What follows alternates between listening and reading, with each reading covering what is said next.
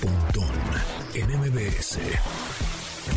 Este miércoles de Pontón en MBS nos acompaña Sonia Mesa, gerente de América Latina y España de MyHeritage, una red de antepasados que les llamará mucho la atención. Diana Valencia, Cybermom, nos hablará sobre un kit para cuidar la salud del niño en la escuela. Además, Mónica Mistreta nos comentará sobre la industria tecnológica a nivel corporativo en su sección Tecnología Empresarial.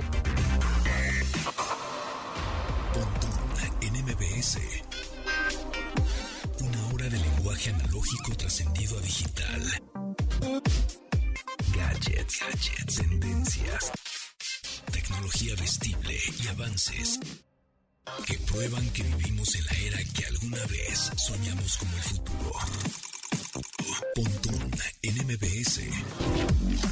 Amigos, ¿cómo están? Bienvenidos. Mi nombre es José Antonio Pontón. Hoy jueves, digo hoy jueves, hoy miércoles 8 de septiembre, cuando son las 12 con un minuto.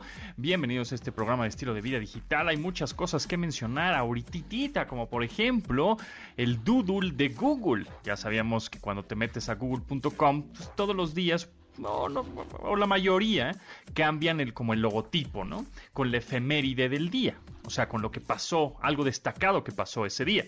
Y entonces el doodle, así se llaman los doodles, con D de dedo, doodle. Los doodles de Google, eh, en esta ocasión, bueno, es de Tim Berlin, alias Avicii, este DJ que eh, el 20, se mu- bueno, se suicidó a los 29 años, pero hoy hubiera cumplido 32 años y sin duda dejó ahí un legado muy interesante en la música electrónica. Más adelante estaremos, eh, bueno, tenemos una cápsula dedicada a él. Y bueno, pues hablando de los doodles de Google, eh, para meterte a más estos tipo de, de doodles, pues, que estos logotipos que cambian, eh, te puedes meter a google.com diagonal doodles. D-W-D-L-E-S, doodles, ¿no? Doodles. Google.com diagonal doodles. Ahí te puedes encontrar, ya habíamos platicado de esto, de todos los em, eh, efemérides que te puedes encontrar alrededor del mundo, no nada más en México, sino lo más destacado del día, ¿no? Eh, y los más populares, por ejemplo, el Día de la Independencia en Macedonia de 2015, aquí lo estoy viendo, y entonces eh, fue este día en la historia. Entonces, realmente eh, son muchos doodles porque no pasó en el mundo única una cosa, ¿no? Nada más, como el cumpleaños de este Avicii, ¿no? Pues pasaron muchas cosas. Entonces, ahí te puedes dar cuenta, puedes estar jugueteando ahí con los doodles de Google, muy divertidos, en google.com diagonal doodles. Y eh, bueno, pues el, de hoy es de Tim Berlin, alias Avicii. Por otro lado, las gafas de Facebook. Ahí estuve viendo, checando en Twitter, el, digamos, el encargado en Facebook, no, no Mark Zuckerberg, Mark Zuckerberg, bueno, ya sabemos que es el, fundador y director de, de Facebook, que a su vez también es de Instagram, que a su vez también es de WhatsApp y que a su vez también es de Oculus, estos eh, visores de realidad virtual. Bueno, pues uno de los directivos ahí subió un video a su cuenta de Twitter en donde eh, es como una cámara subjetiva. Es- eh, hizo un videíto como si fuera en primera persona, en donde se ven sus manos libres, las dos, ¿no? ¿no? Está agarrando ninguna cámara con una mano, sino que sus manos están libres. Eso quiere decir, quiere decir, amigos, que el 9 del 9, es decir, el 9 de septiembre, o sea, hace mañana, Facebook, junto con Ray-Ban, esta marca de lentes, van a lanzar unas gafas con cámara integrada. Eso es lo que parece ser. Todavía no lo, conocemos de manera oficial. Pero eso también me lleva a concluir que también Apple está trabajando en unas gafas. Este tipo, ¿se acuerdan de Google Glass? Uy, hace mucho. Que como que no funcionó, estaba muy caro, fue muy adelantado a su tiempo. Eh, yo tuve la oportunidad ahí medio de probarlos, pero pues sí, como que no era, era muy innovador y muy padre y era muy cool tenerlos, pero pues no, no tenía mucho sentido usarlos, ¿no? Como que no, no, no, no estaba tan bien elaborado, tan bien terminado el producto final por la interfaz software conexiones. Pero ahora, ya en este 2021, ya con estas conexiones Wi-Fi, 3, 5G, bueno, 4G, 5G, este, y, y, y procesadores más rápidos y más pequeños, baterías más poderosas, etcétera. Bueno, pues ahora estamos viendo que Facebook mañana lanza, bueno, anuncia este, estas gafas que, bueno, se ve que graba video, pero ¿qué más podrían hacer, no? ¿Y para qué podrían servir? ¿Nada más para grabar video y subirla a la red social? Mm, bueno, pues veamos si realmente funcionan. Eh, por otro lado, Snapchat tiene sus Snaptacles, ¿no? Que son también eh, estos, eh, estos lentes, estas gafas con una cámara integrada para capturar pues tu vida prácticamente en tiempo, en tiempo real si es que haces este eh, transmisiones en directo. Pero bueno, y por otro lado, Apple también está como eh, metiendo ahí la semillita de estas gafas inteligentes, ¿no? Estos lentes inteligentes. Entonces, pues, ¿qué será? En una de esas, sí, ¿eh? Mira, empezamos con smartphones, ¿no? Las marcas tenían sus teléfonos inteligentes. Y después, pues, ¿qué más hacemos? Pues audífonos. ¿Qué más hacemos? Pues relojes inteligentes. Pues, ¿qué más hacemos? Localizadores, ¿no? Como los Galaxy Tags o los Apple, eh, este, los AirTags, etcétera, ¿no? Y ahora, pues, igual el segundo, el siguiente paso ya de del gadget vestible o como le, quieren eh, llamar ahora wearable, que te lo pones pues, traes la tecnología en ti, pues sean las gafas, sean los lentes, ¿no? Entonces, bueno, veremos más adelante, más bien más adelante no, en un futuro muy muy cercano, porque es mañana, 9 de septiembre, que anuncian esto. Entonces hay que estar atentos y por supuesto aquí les daremos los más, las, las cosas más destacadas del anuncio de mañana. Por otro lado, estuve también viendo videos ahí en Twitter de este nuevo modelo de Tesla. Eh, Tesla, ya saben ustedes que es un vehículo eléctrico, ¿no? Es un vehículo eléctrico que tiene mucha autonomía. ¿Qué es la autonomía? Luego hablamos, no, es que tiene 500 kilómetros de autonomía. ¿Qué fregados de autonomía? Bueno, pues lo que dura la carga de batería en kilómetros, ¿no? Este, digamos, son 500 y tantos kilómetros de los que, te dura la pila, pues, o la batería que tiene el auto, ¿no? Entonces, bueno, ya acaban de lanzar el Model S Plaid o, Plath, ¿no? Que es, el, que es un vehículo, es un coche que va de 0 a 100 en menos de 2 segundos. O sea, es una locura, tiene una velocidad, una aceleración bestial. Bueno, entonces una de las características locochonas y diseño interior en el habitáculo del vehículo es que el volante está recortado, es decir, no es circular, no es redondo, no es una circunferencia, pues, ¿no? Es nada más como unas paletitas. ¿Se acuerdan de mm, Kit el auto increíble? Ese auto negro. Este era un Pontiac, ¿no? Sunfire, creo o algo así. Este, José Ramos sabrá, más de eso. Pero bueno, el caso es que tienes un volante que no es circular. Entonces, para maniobrar, estaba viendo videos y reseñas, que ese vehículo, pues a la hora de estar este, dando vueltas, por ejemplo, en una, o en una pista, o en una, en una carretera que tenga muchas curvas, o que tenga curvas más cerradas, es muy difícil, porque hay un momento en el que tu mano no agarra el volante, o sea, está en el aire. Entonces, híjole, está muy arriesgado ese diseño. Yo creo que, pues si no está roto, ¿para qué lo arreglas? ¿no? Eh, eh, en el sentido, si funciona bien el volante y todos los autos eh, tienen un volante circular y, y, la gente está acostumbrada a eso, híjole, no hagas una, un cambio tan abrupto. Y más con un coche tan poderoso y tan veloz como ese. Entonces, ya veremos. Ustedes manejarían cómodos con un volante así, que es como, te digo, del kit, kit el auto increíble, que solo tiene dos paletitas, o sea, no, es como si fuera un rectángulo prácticamente, pero, pero sin nada arriba, nada abajo, es, una cosa muy extraña. Pero bueno, en fin, y también les quería hacer la pregunta del día, a ver, porque hace unos, también hace unos días, tuiteé, que hace cuánto no compras un CD de música, un compact disc. ¿Hace cuánto no vas a una tienda? Y dices, ah, me voy a comprar este disco compacto, me voy a comprar esta música en disco, ¿no? Porque luego hablamos, es que el disco de fulano y es que el disco de este artista, pues es que ya en un futuro, bueno, ya presente, pues ya no son discos, ya en realidad son álbumes. Bueno, siempre han sido álbumes, ¿no? Pero pues ya discos, pues ya ni hay, ¿no? Hay, hay, hay, artistas que ya ni sacan discos, solo rolas digitales y las consumes de manera digital. Entonces es la pregunta del día y contéstenos en arroba pontón en MBS o en arroba japontón, ahí estamos. ¿Hace cuánto no compras un CD de música? Y bueno, con eso nos vamos directito al update de hoy. Update. Las noticias más destacadas en la industria de la tecnología. El día de ayer, Apple puso fecha a la esperada presentación del iPhone 13, nueva generación de teléfonos móviles para la firma de Cupertino y que seguramente marcará la tendencia en smartphones durante el próximo año. Este evento tiene por nombre California Streaming y será completamente en línea el próximo 14 de septiembre a partir de las 10 de la mañana hora de Cupertino, California, 12 del día en México. En la presentación se mostrará por primera ocasión el citado teléfono, del cual se espera que lancen cuatro versiones nuevas con sus formatos regular, mini, pro y Pro Max. Bueno, el Mini, quién sabe, vamos a verlo. Algunas de las novedades que podría exponer incluyen el procesador A15 Bionic, pantalla con tecnología ProMotion para elevar la tasa de actualización de frecuencia hasta 120 Hz y las imágenes se vean aún más fluidas. Cámaras más avanzadas, grabar video en modo retrato y hasta baterías de mayor tamaño, aunque por fuera la evolución es mínima.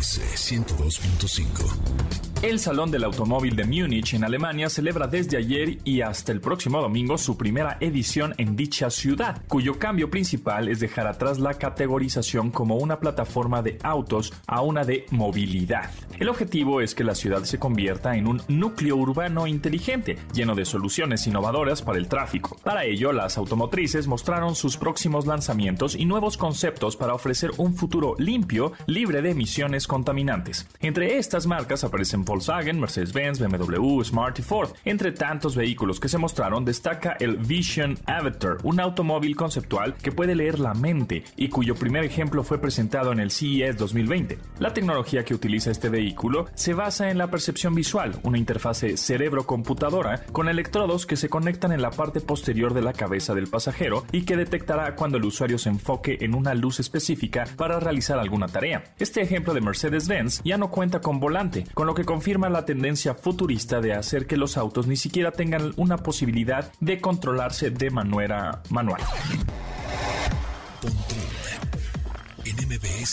Aunque en Europa se ha castigado mucho a WhatsApp, ahora la aplicación de mensajería instantánea y red social se ha abocado a dar a sus usuarios mayor control sobre su configuración de privacidad. Para ello, modificó su configuración de privacidad, justamente, que involucra datos como visto por última vez, imagen de perfil y acerca de. Estas se pueden configurar para que todo el mundo o nadie pueda ver dicha información. Sin embargo, en una nueva vista previa de la app, WhatsApp introdujo un nuevo parámetro para que las personas que usan su servicio tengan mayor control sobre su privacidad, con lo que se puede evitar que contactos específicos puedan ver la información del usuario. Esta facultad puede aparecer de manera paulatina en dispositivos iOS y Android, aunque aún no hay una fecha concreta para esperar la actualización.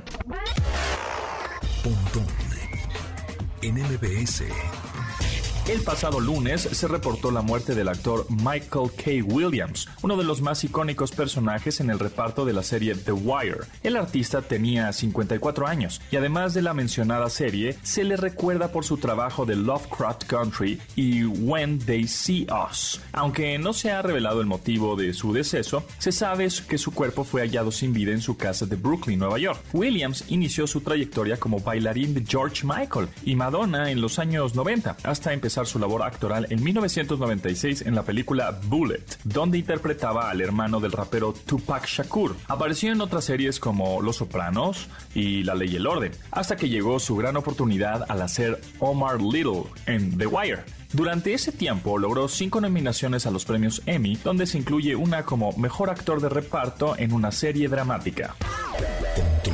en 102.5.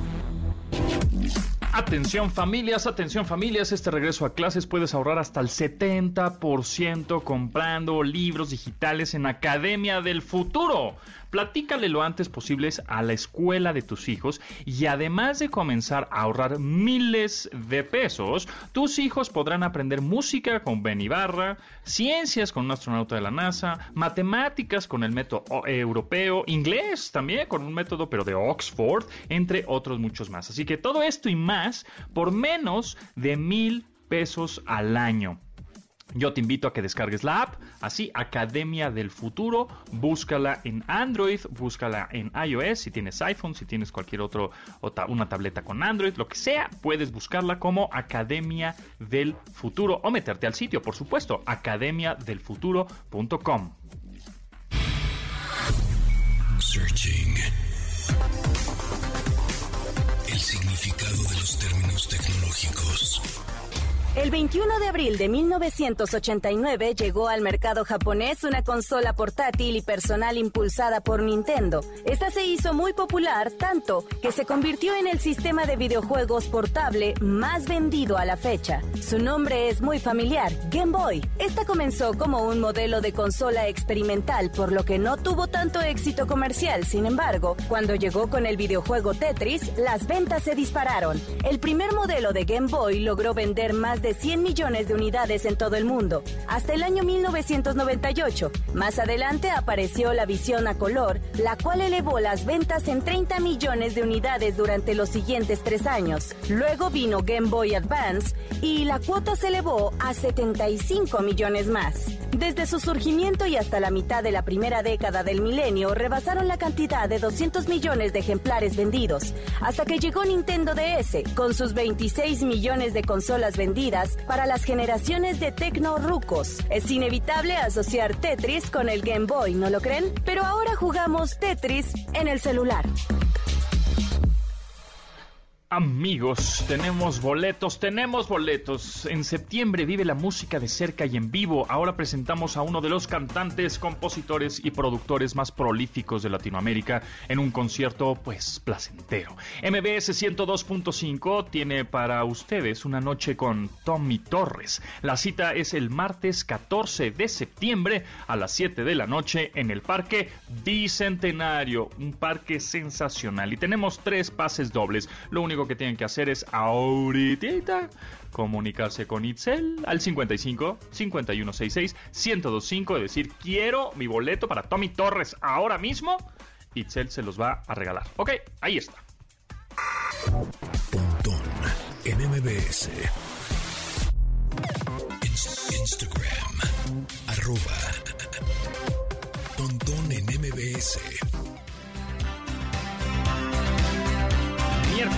De clásicos, sí señor, A Little Respect de Erasure, el dueto entre el vocalista Andy Bell y el ex Depeche Mode, Vince Clark, logró el que probablemente sea su éxito musical más grande cuando lanzó en 1988 esta rola, A Little Respect.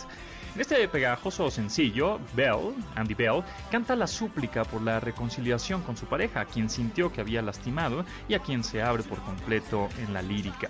Él mismo se convirtió en una de las primeras estrellas pop en ser abiertamente gay y en una entrevista en 1989 confesó que presentaba este sencillo en sus conciertos relatando la siguiente anécdota. Cuando era una pequeña niña le pregunté a mi mamá, ¿puedo ser gay cuando crezca? Y ella me respondió, sí, siempre y cuando muestres un poco de respeto. A little respect, erasure.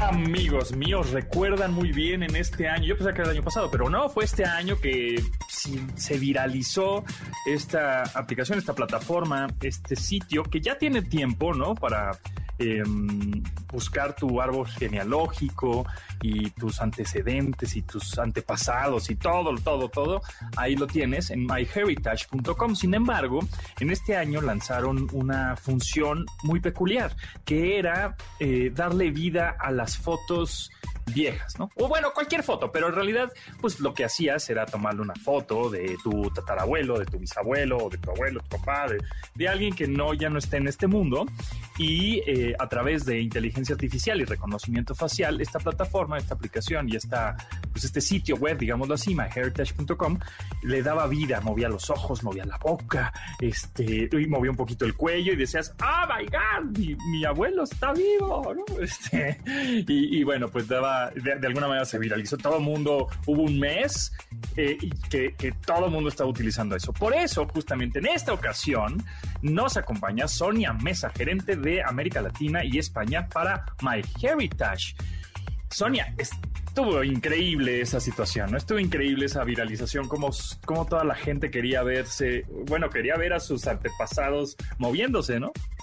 Nos sorprendió a todos, ¿eh? De verdad, o sea, siempre estamos pensando en hacer pues que la nueva tecnología sorprenda al público, pero esta vez sorprendió al propio MyHeritage. La verdad es que nos quedamos asombrados de ver lo viral que se volvió y la reacción de la gente. Eso fue lo más importante para nosotros. fue súper bonito Perdón. No, no, eh, te, iba a preguntar, ¿cómo se les ocurrió eso? O sea, alguien, algún desarrollador, alguien, oigan, se me ocurre que con el reconocimiento facial podemos mover los ojos y todos dijeron, ah, sí, qué buena idea. O alguien dijo, no, estás loco, eso es súper creepy. A ver, platícanos cómo surgió esa idea. Sí, en realidad lo que queremos siempre es, primero empezamos con las herramientas para fotos, ¿vale? De mejorarlas, de darles color, de que sabemos de que hay muchas dañadas o que tienen falta de definición entonces, ¿cómo hacer para que eso mejore, no? Que la tecnología funcione, porque al final no se puede hacer mucho más con una foto dañada. Y era nuestra preocupación. Y de repente, como tenemos un muy buen equipo que tiene muy buenas ideas, dijo, ¿y qué tal si los hacemos moverse? Entonces nos pusimos ahí de la mano de una empresa eh, a que nos ayudara, que DID, y, y, llevamos a cabo la, lo que han visto, el Deep Nostalgia, que al final yo creo que la gente a veces es complicado, ¿no? Dice inteligencia artificial y dice, pero eso cómo funciona. Y fácil, ¿no? La foto está fija y entonces tenemos unos modelos de carne y hueso que en general son compañeros de MyHeritage que eh, ponen distintas expresiones, ¿no? Entonces según cómo esté tomada la foto de costado o de frente, pues es como tú puedes ir logrando de que la persona, porque hace movimientos, aunque son sorprendentes, son muy sencillos, ¿no? Guiñar un ojo, este, sonreír, eh, poner cara de amor, son cuestiones que nos llegan al corazón. Claro, sí, la verdad es que es impresionante cómo se viralizó esto. Es más, eh, el, día o los, a los dos días que fue un boom de un día a otro, yo quise hacerlo con una de mis fotografías antiguas de a, mi, abuelo y ya no me dejó. Me dijo, espérense tantito, estamos ahorita llenos, ¿no? El servidor está atascado de gente que lo quiere hacer. En un momento te, atendemos, ¿no? Porque sí, fue un boom y la verdad es que, y lo sigue haciendo, ¿no? Ya igual bajó un poquito, pero lo sigue haciendo.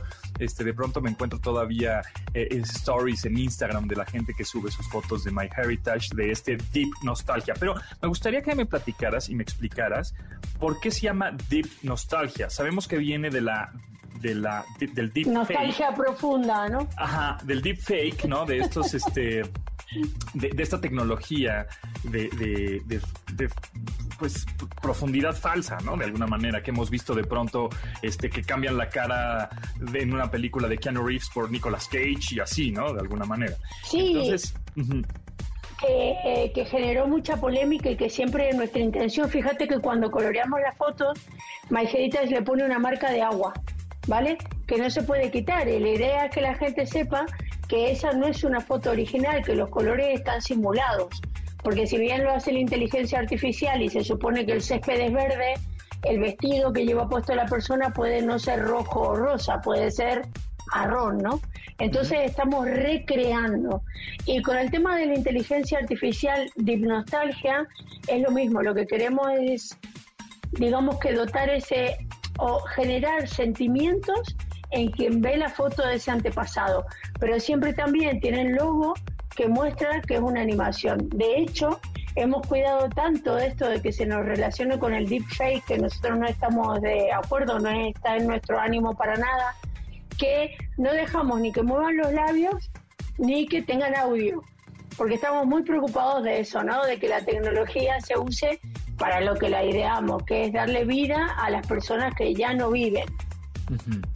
¿Y, este, ¿Y qué sigue para Deep Nostalgia? Para esta función que tiene MyHeritage, que en donde puedes subir, repito, una foto y esa foto, pues de alguna manera cobra vida, ¿no? Como magia de Harry Potter.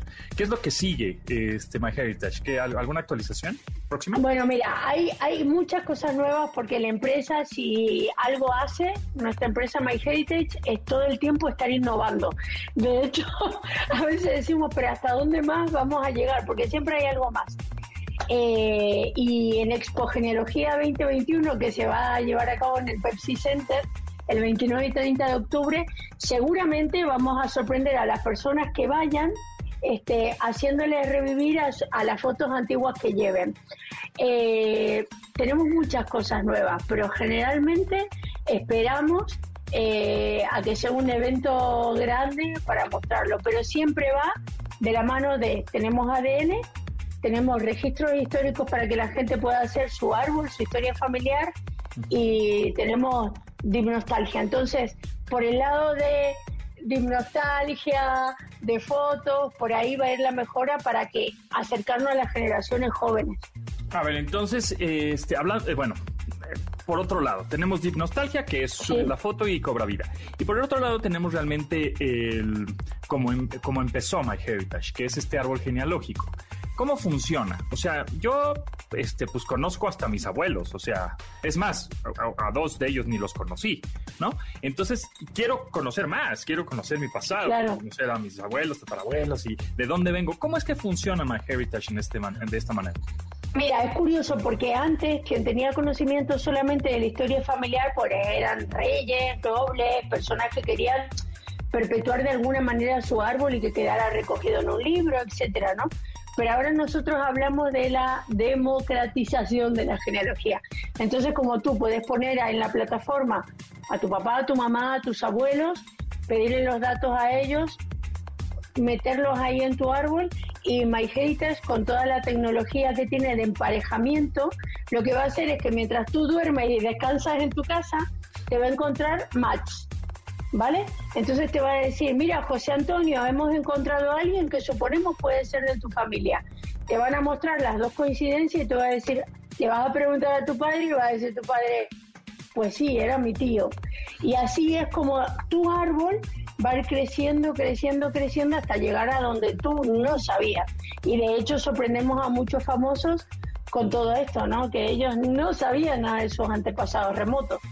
Órale, wow, eso está, eso está sensacional. O sea, realmente lo único que haces es subir un par de fotos y va haciendo el match. El chiste es tener también, o el objetivo es que más gente suba más fotos, ¿no? Claro. Para que, para que la misma Heritage, o sea, la inteligencia artificial, reconocimiento facial y todo esto, eh, funcione eh, y vaya haciendo los matches, ¿no? Es decir, ah, mira, este José Antonio Pontón hace el match con esta otra persona, o, sacan la base de datos, por ejemplo, de fotografías de Facebook, o dónde, o, no. Nada. No, generalmente el usuario es quien va viendo que puede tener coincidencias de fotos, porque esas son unas, ¿vale? Te dice MyHeritage, te manda un email automático que te dice, José Antonio, hemos encontrado 20 fotos de tu familia, revísalas. Y tú ahí vas mirando y dices, mira, no sabía que existía esa foto de mi bisabuela. Pues eso es una parte. Luego, si tú te haces el ADN y quieres también que tus resultados hagan match con otras personas, también puede encontrarte parientes con los que compartes una porción de ADN. Y eso lleva muchas sorpresas, pero sobre todo a gente, por ejemplo, que está buscando, que son adoptados y están buscando este, a sus padres biológicos, ¿no? A lo mejor no encuentran al padre, lógicamente. Pero alguien cercano. claro, pero un medio hermano o un tío, y entonces van tirando del hilo, se comunican y pueden después, pues eso, hacer la coincidencia. De hecho, tenemos muchísimas reuniones de... Es lo que te iba a decir, es lo que te iba a decir. A ver, platícame algún caso de éxito de alguna persona, no sé, adoptada justo. Bueno, mira, estoy recordando ahora de una mujer que es de Sonora, o que vive en Sonora, y el padre que, si no me equivoco, estaba en Houston. Y es verdad eh, de que ella no tenía idea de su historia, Susana, ¿vale? Sabía que, o sea, buscaba a su papá, le preguntó a su mamá y su mamá, como mucha gente de antaño, pues era uno de estos secretos que se iba a llevar con ella a la tumba. Entonces, al final la mujer dijo, yo me voy a hacer el ADN. Se lo hizo y un tiempo después le llegó una coincidencia. No me acuerdo, pero no era demasiado alta la coincidencia. Creo que era un 3%, ¿vale? Un 3. Estamos hablando de que un padre y un hijo sacó un 49. Claro sacó un tren, se puso en contacto con esa mujer, esa mujer le respondió y era una tía o una posible tía. Hablaron, etcétera, y dijo, tú debes ser hija del nano. O bueno, esta mujer evidentemente Susana fue con cautela, claro, porque dice, yo qué sé, al final se hicieron el ADN y coincidió y se reencontraron. Y se dio cuenta que ese hombre que la visitó durante ocho años, cada vez que ella cumplía años y a la que al que él le decía tío nano, era su padre. Era su papá. Órale, wow, qué buenas, qué buenas historias. No sé qué tan a veces buenas o no, porque de pronto hay de todo. El, que busca encuentra, ¿no? Entonces. de pronto te puedes encontrar cosas que no te no sean tan agradables. Pero bueno, híjole, el tiempo se nos va volando, pero estuvo muy buena la plática. Este, ahí está, los invitamos a myheritage.com. Ahí pueden. Sí, o punto es. O punto en español ahí está, exacto, myheritage.es o .es. Ahí está Sonia Mesa, gerente de América Latina y España de MyHeritage. Muchas gracias. Y bueno, pues los invitamos a que utilicen Deep Nostalgia porque está muy divertido y además es, es gratuito y lo van a pasar re bien. Gracias, Sonia, que estés muy bien. Saludos. Gracias. Hasta luego.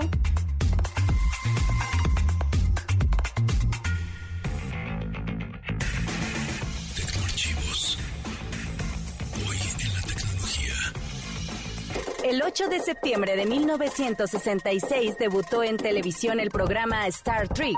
Este programa de ciencia ficción ha tenido una gran repercusión en la cultura pop, además de generar una profunda influencia en la visión futurista y productos tecnológicos. Entre los tantos efectos que trajo su llegada está la creación del Día de Star Trek, evento que se celebra la fecha en que la serie fue transmitida por primera vez al aire en el año 1966. Durante este festejo, la comunidad Trekkie tiene la oportunidad de convivir de forma virtual con el reparto de la serie y creativos que le dieron forma a las diferentes versiones de la saga televisiva. Este incluye maratones de la serie y conmemora las increíbles visiones futuristas que retrataba la misma. El culto a la serie fue tal que inspiró la creación de la lengua conocida como Klingon, entre muchas otras acciones que nos parecerían inauditas. Hoy es miércoles de clásicos, miércoles de audio nostálgico. A ver, este, este audio es difícil, yo creo, para nuevas, las nuevas generaciones.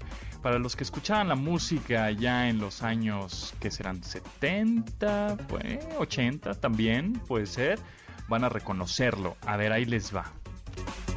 Vamos a bajar el fondo para que escuchen esto.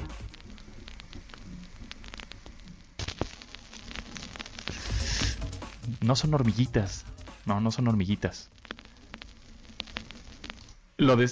Eh, sí, lo, lo, lo, reconocen. Es un audio difícil y, se oye muy bajito, pero así se escuchaba la música, como con ese sonidito antes. Mira, con ese... Así. ¿Se acuerdan? Y... Es... Exactamente. A ver, ¿reconocen ese audio tecnostálgico a la hora de exactamente bajar la aguja y ponerla en el vinil, en el acetato, en el LP? Así sonaba. Ese polvito, esas como hormiguitas, ese, esa pelucita que estaba ahí en la aguja y en el disco, sonaba así un sonido muy... Es un sonido característico, es un sonido muy vintage, ¿no? Es un, muy sonido muy retro. Cada vez que ponemos, hasta por ejemplo el videojuego este Cuphead, eh, que es de ese estilo, con ese diseño, tiene esos sonidos atrás, ¿no? Esos... Como esa suciedad atrás. ¿eh? ¡Uh, qué maravilla! ¿Qué le recuerda este sonido? Contéstenme en arroba pontón en MBS. Pontón en MBS. Frecuencia MBS XHMBS 102.5. Alcance Transmitiendo con 180.000 watts de potencia. Ubicación: Mariano Escobedo, 532, Ciudad de México. MBS 102.5 FM. MBS 102.5 y Waze te informan. Esta es la información. En el oriente, sobre eje 3 Oriente Francisco del Paso y Troncoso, el tránsito es lento. De eje 5 Sur a eje 4 Sur, vas a recorrer esa zona en 14 minutos. Puedes usar como alternativa circuito interior. En el sur, sobre Calzada de Tlalpan, el tránsito es moderado rumbo al norte, de Avenida 4 a Circuito Interior. En el poniente, sobre Avenida Santa Lucía, el tránsito es lento. De José Camarillo a Calzada Luz y Fuerza. Protégete y protege a los demás. Usa cubrebocas y lávate las manos. MBS 102.5 y Waze te informaron. En miércoles de plaza, saber elegir es un arte. En tiendailacomer.com el plátano tabasco está a 15.90 el kilo. ¿Y tú vas al súper o a...? En la Suprema Corte, la e-justicia llegó para quedarse. A través de Internet y con firma electrónica se pueden promover todos los asuntos de la competencia de la Corte. También dar seguimiento a los juicios de amparo, consultar expedientes y recibir notificaciones desde cualquier parte del país. Busca la aplicación móvil Firel para dar de alta tu firma electrónica. Mayor información en www.scjn.gov.mx. La justicia digital es una realidad. Suprema Corte, el poder de la justicia. Cuando la noticia se convierte en cuestión de matices. Cuestionándolo todo, revisando al poder. Siempre críticos. Hacemos todas las preguntas a todos los protagonistas. Todos y todas pasan por aquí. Hay una sola emisión para escuchar todos los tonos. Manuel López San Martín. De lunes a viernes, de 1 a 3 de la tarde. En el 102.5. Toda la información y el análisis en un solo lugar. MBS Noticias.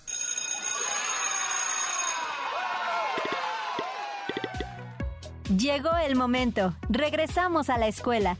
La escuela aplica estas medidas para mantener la sana distancia y evitar contagios de COVID-19.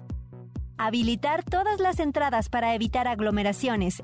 Aumentar el espacio entre las bancas en el salón de clases. Porque es un lugar seguro, regresamos a la escuela. Gobierno de México. Piensa en las peores decisiones que has tomado.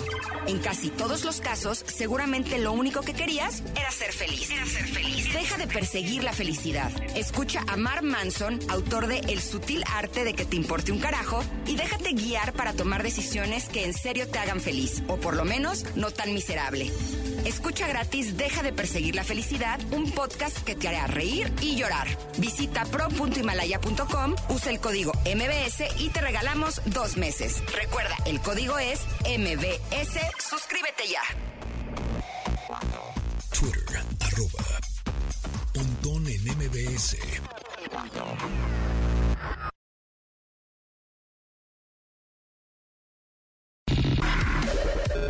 Tecnología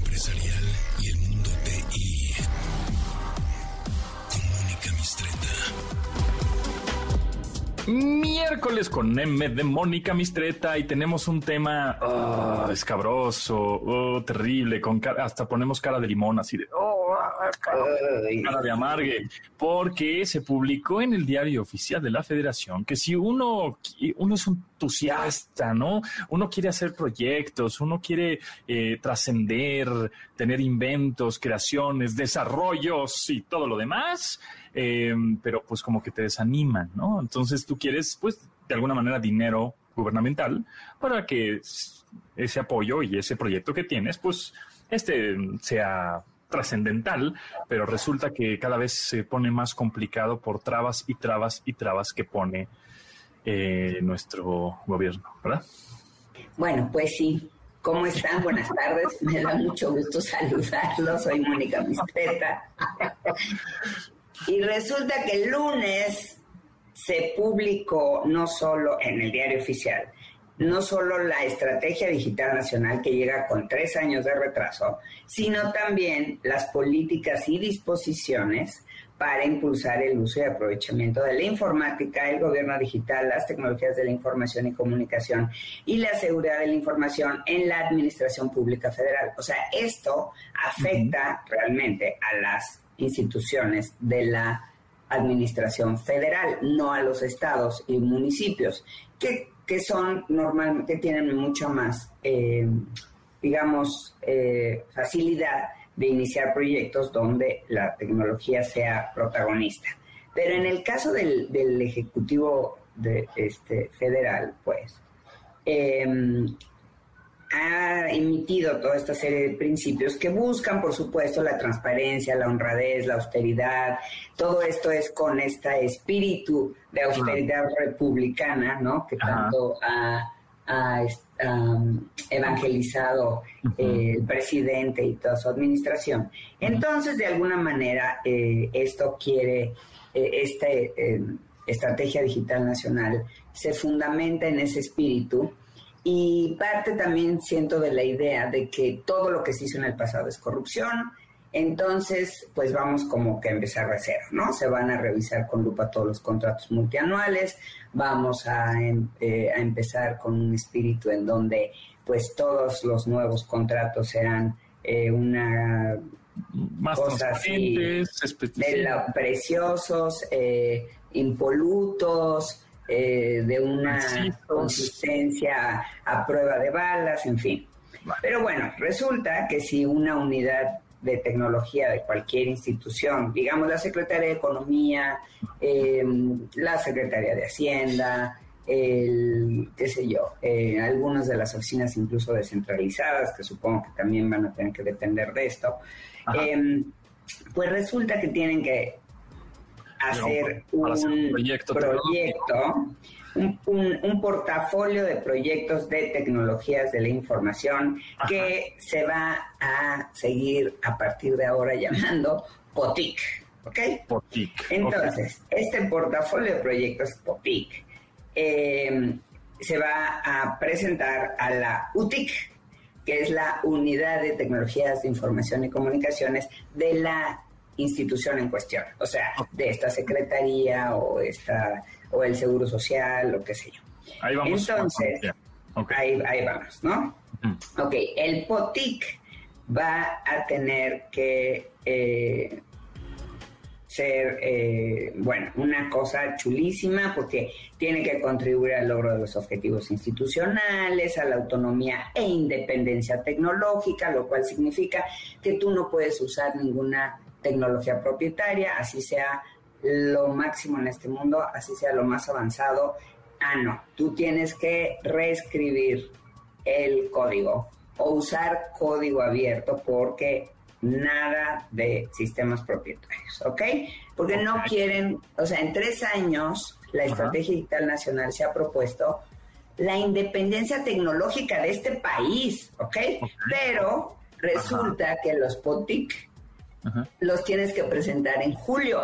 Por lo tanto, pues este, este año, ya no hubo, ¿ok? Ah. Nos quedan dos años para la independencia tecnológica. Ah, Vamos a ver.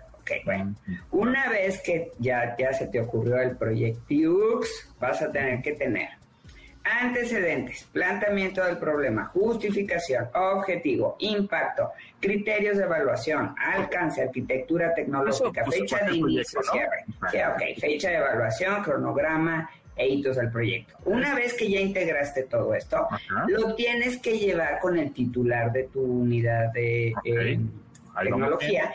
Y después esto, este mismo, se lo tiene que llevar a la coordinación de la Estrategia Digital Nacional.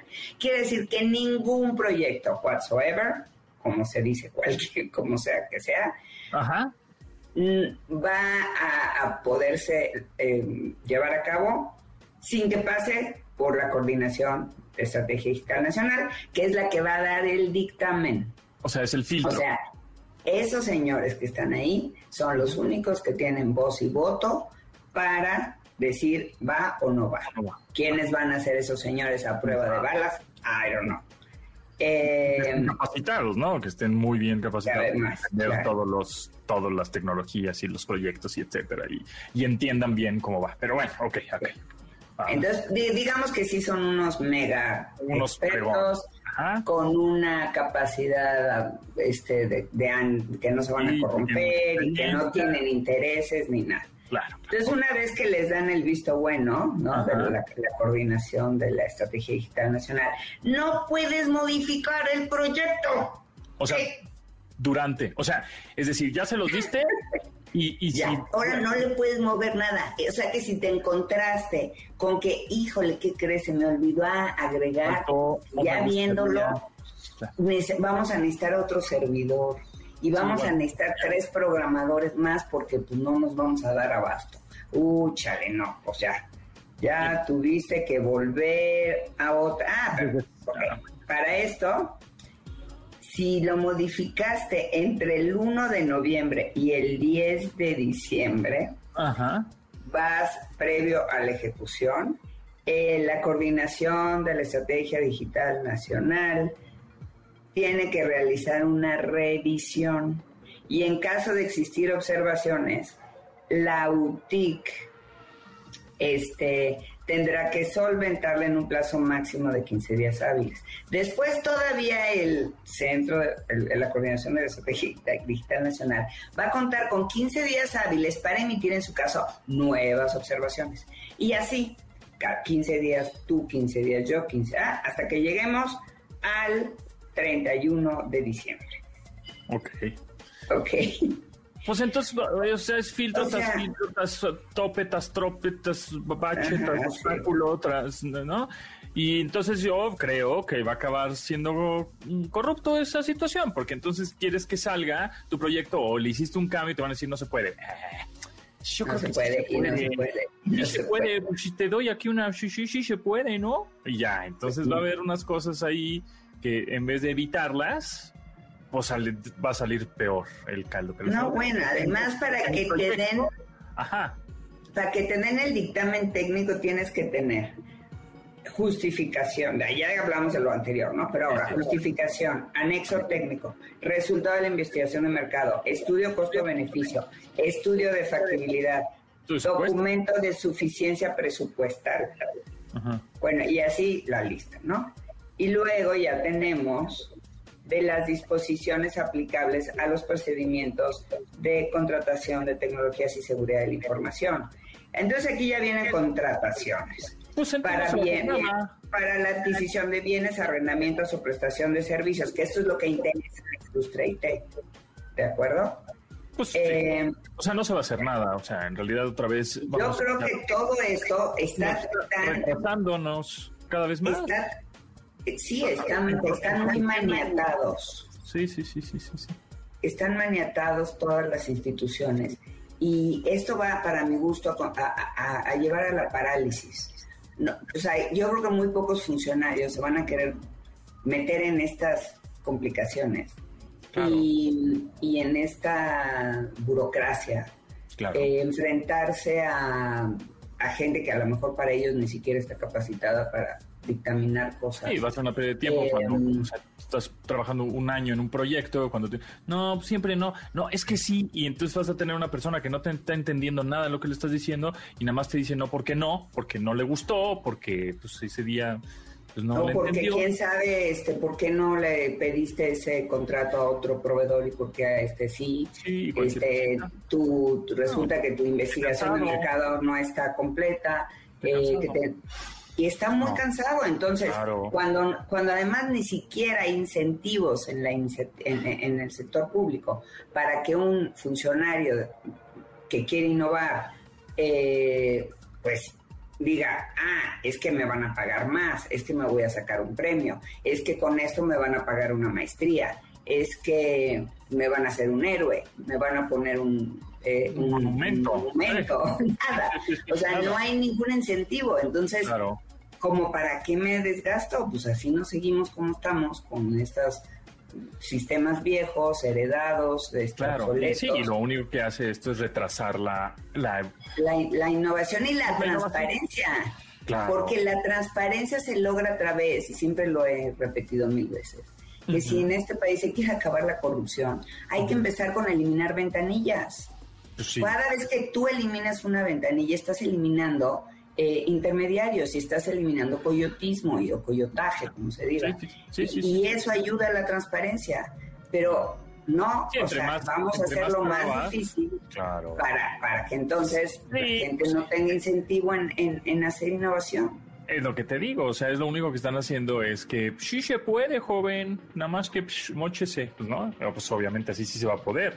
Entonces, ah, es el cuento nunca acabar, es eh, el retraso cada vez más, ¿no? Este, entre que todos los países y todos los eh, desarrollos tecnológicos, lo hemos visto en otros países como a cada rato están mandando cohetes y satélites y cuánta cosa, blockchains ya en todas partes, eh, eh, bitcoins en todas partes, bla, bla. Bueno, en algunos países. Y, y aquí es, no, retrasar, retrasar, retrasar. Entonces la brecha entre nosotros y otros países desarrollados, pues cada vez más va a ser más amplia, porque no Sí. estamos apostando a tecnología, estamos apostando a cosas obsoletas. ¿no? No, pero además eh, tenemos un compromiso de hacer un gobierno digital un gobierno abierto. Hay, hay papeles que se firmaron, documentos que se firmaron en, en una conferencia que eh, creo que se llevó a cabo en Brasil. Eh, no me acuerdo precisamente su nombre. Eh, pero aquí hay ciertos compromisos que tenían que alcanzarse dependiendo de, de los hitos, ¿no? En cierto periodo. em, el hecho de no cumplir con esos, con esos compromisos nos va a dar una calificación negativa que a su vez va a afectarnos para cualquier cosa que tenga que ver con inversión extranjera. Entonces, esto trasciende, o sea, esto no se queda en, ay, bueno, ya no, voy a tener que seguir yendo a pagar el predial a la oficina y, porque no sirve la página web o eh, resulta que pues no, no va a haber interoperabilidad entre secretarías, entonces voy a tener que seguir siendo el mensajero de las secretarías porque ellas deberían de tener mi CURP, mi... Eh, eh, certificado de nacimiento deberían de tener la copia de mi licencia y no la tienen o de mi pasaporte porque entre ellas no hay interoperabilidad. Entonces yo les tengo que llevar la copia yo les tengo que acercar el documento tal en fin. Entonces esto nada más retrasa todo lo que, ya se había venido avanzando. Ya habíamos ya teníamos un portal que se llama GovMX que se hizo la administración pasada y que con todas sus eh, carencias, digamos, y todavía sus limitaciones, pues ya funciona relativamente como una ventanilla única. Y en lugar de seguir abonando sobre esto y sobre lo que ya se venía haciendo y solamente componer aquellas partes que pueden ser perfectibles, no. Ahora vamos a hacer otras reglas porque todo lo que se hizo en el pasado seguramente se hizo mal y está corrupto. Ah, muy mal. Bueno, en fin, ¿en dónde te podemos seguir y escribir, Mónica? A arroba Mónica Mistreta en Instagram, arroba Monicami en Twitter y se pueden suscribir a nuestra newsletter en itmastersmag.com. Ah, buenísimo, pues ahí está. Muchas gracias, Mónica. Nos escuchamos el próximo miércoles por acá. Gracias. en MBS. Síguenos en Instagram, Instagram como arroba pontón en MBS y manda tus mensajes de voz. Amigos, les recuerdo que pueden descargar nuestro podcast en todas las plataformas. Ahí andamos en Spotify, en Apple Podcasts, en Amazon Podcasts, en Google Podcasts. Nada más búsquenos como Pontón en MBS, P-O-N-T-O-N, Pontón en MBS, y ahí les aparece por si agarraron eh, la transmisión en vivo a través de MBS 102.5 medio machucadita y no, no, no escucharon todo el programa completo, nos pueden descargar en podcast sin ningún problema. Y bueno, ¿qué dijeron? Ah, Pontón ya se le olvidó la tercera pregunta de 5 para ganar este smartphone OnePlus N10? No, señores, ahí va, ¿eh? Recuerden que la, es, la quinta pregunta es el viernes y me tienen que mandar un mail a premios.mbs.com con las cinco respuestas. El lunes dijimos la primera, el martes dijimos la segunda, la segunda pregunta y hoy decimos la tercera pregunta. La tercera pregunta de cinco es... ¿Cuántas cámaras tiene el OnePlus N10? Es capciosa, ¿eh? No se vayan con la cinta. ¿Cuántas cámaras en total tiene el OnePlus N10? ya les dije la pista, ¿no? Ok, bueno, pues ahí ya está. Entonces contéstenos en premios.mbs.com hasta el viernes, ya cuando tengan las cinco respuestas, las cinco preguntas, ¿ok? Y bueno, pues con eso nos despedimos. Mi nombre es José Antonio Pontón, pasen la requete bien. Mañana nos escuchamos a las 12 del día. Gracias a Rodrigo Vero, Marcos y Neto en la producción de este programa. Y se quedan con Manuel López San Martín en MBS Noticias. Hasta luego. De admirar sus avances Ahora somos relatores de cómo rebasa los alcances de nuestra imaginación. Pontón en MBS.